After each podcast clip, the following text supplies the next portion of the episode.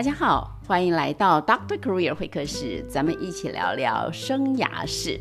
我是 Doctor Career 本笑。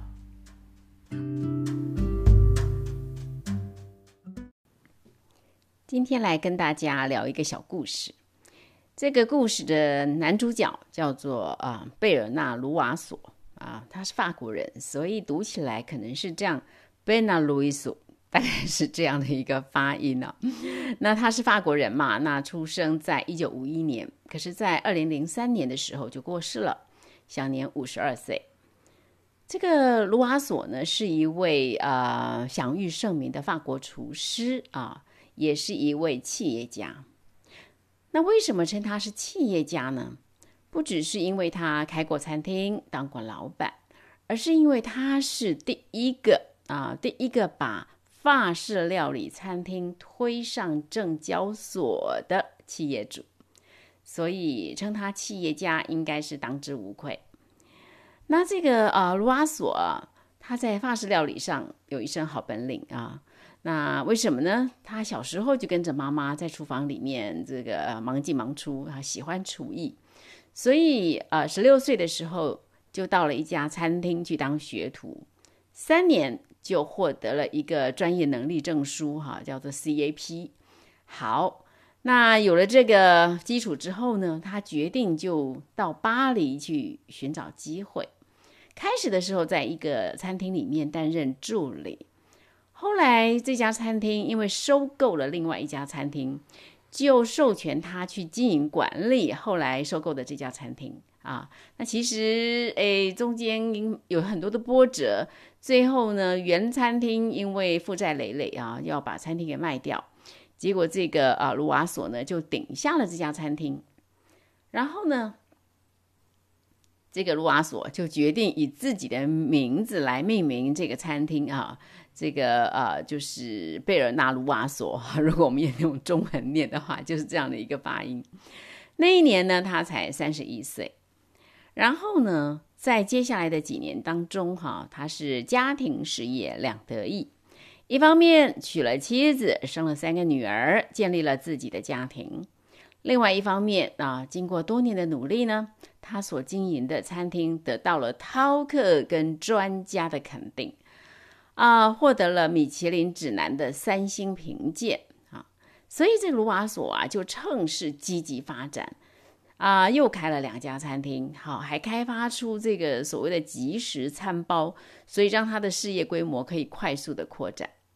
更劲爆的是，他把公司呢顺利的在证交呃巴黎证交呃证券交易所的第二市场上市成功，成为世界上第一个能够在证券市场上上市的厨师。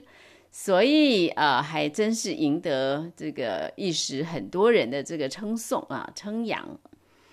那么话说啊，到了二零零三年，二零零三年发生什么事呢？其实那一年呢，这个路瓦索呢，一样得到了米其林指南的三星评鉴，一如以往。可是另外有一个美食评鉴，不晓得朋友们呃熟不熟悉？好，叫做。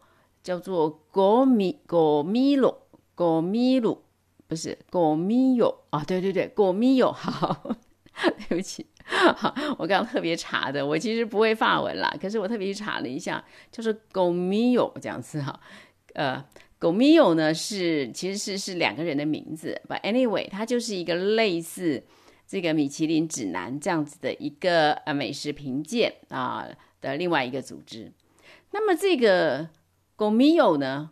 哎，那一年呢，对这个卢瓦索发出了调降评鉴的报告。啊，偏偏这个时候还有另外一个，就是法国发行量最大的报纸《费加罗报》这家报纸有一位著名的美食评论家呢，哎，也给出了负面的评价啊。当时还引发了这个呃美食界哈一片激烈的讨论。那比较让人震惊的是，这个一路过关斩将、顺利攀上高峰的这一位贝尔纳卢瓦索，在面对这个负面评价的打击的时候，他居然选择在家中使用散弹枪自杀了。五十二岁。那后来他的遗孀，他的妻子啊，那跟另外的主厨决定让这一家公司继续下去。所以二十年后的今天啊，这家餐馆在巴黎仍然是一家很受欢迎的餐厅。可是二十年前的这桩往事，真的让人不胜唏嘘，对吧？嗯，听到这样的一个故事啊，一般人会有什么样的反应呢？不晓得朋友们您的反应会是什么？呃，一般来说啊，这个一般人会有。会有的这个反应大概啊，我看大概会大别为两类啊。第一类叫做思想类，哈，第二类叫做责任类。思想类的这一类的这种呃社会大众的评啊反应，大概会是说，嗯，哎呦，这也太想不开了吧？哎呀，不过就是平等差一点而已，有这么严重吗？啊，或者是说，哎，平静有这么重要吗？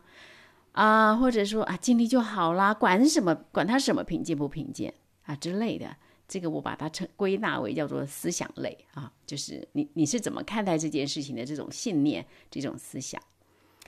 那么第二类呢，可能比较叫做责任类啊，就是说，嗯，他的典型的反应大概是说，这样就结束生命，会不会太不负责任了？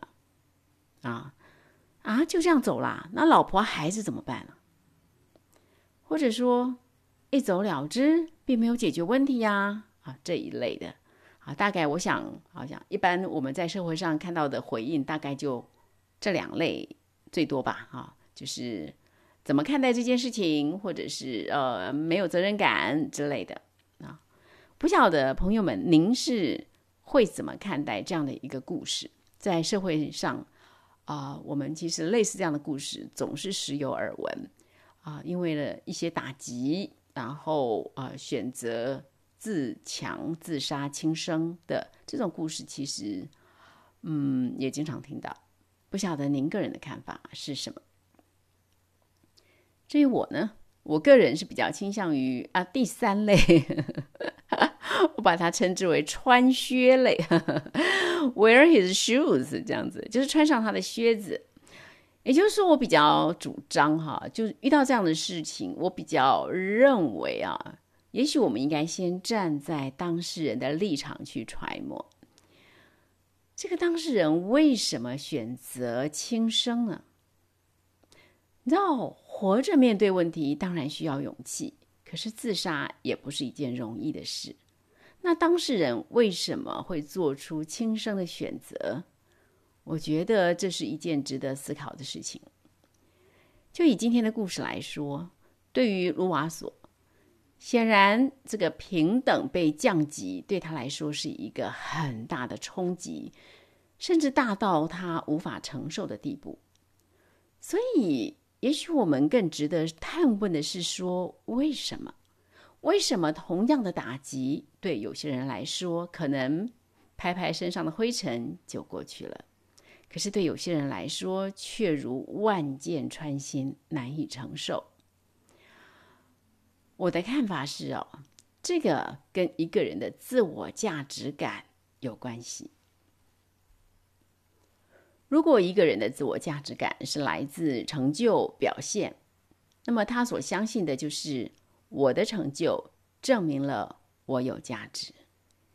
其实，在我们的社会中，这是非常非常普遍的心态。可是，这是一种非常危险的自我信念。我们很多人啊，这一生都在追求第一，追求名校，追求成功卓越，追求权力名位，就是因为我们相信这些成就证明了我很有价值。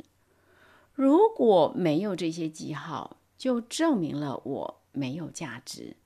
那。是何等可怕的光景，对吧？所以呢，再怎么拼了命，也要有一点成就。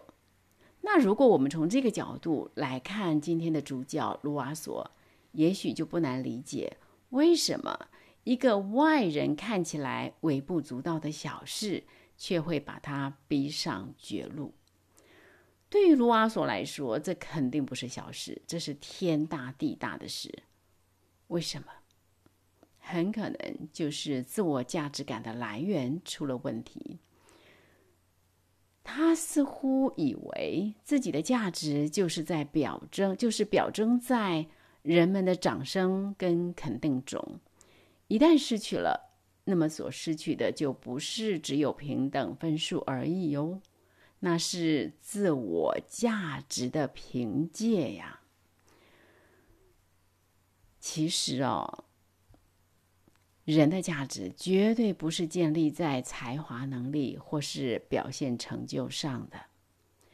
人的价值在生而为人的那一瞬间就已经决定了，那是无价的，而且是不变的。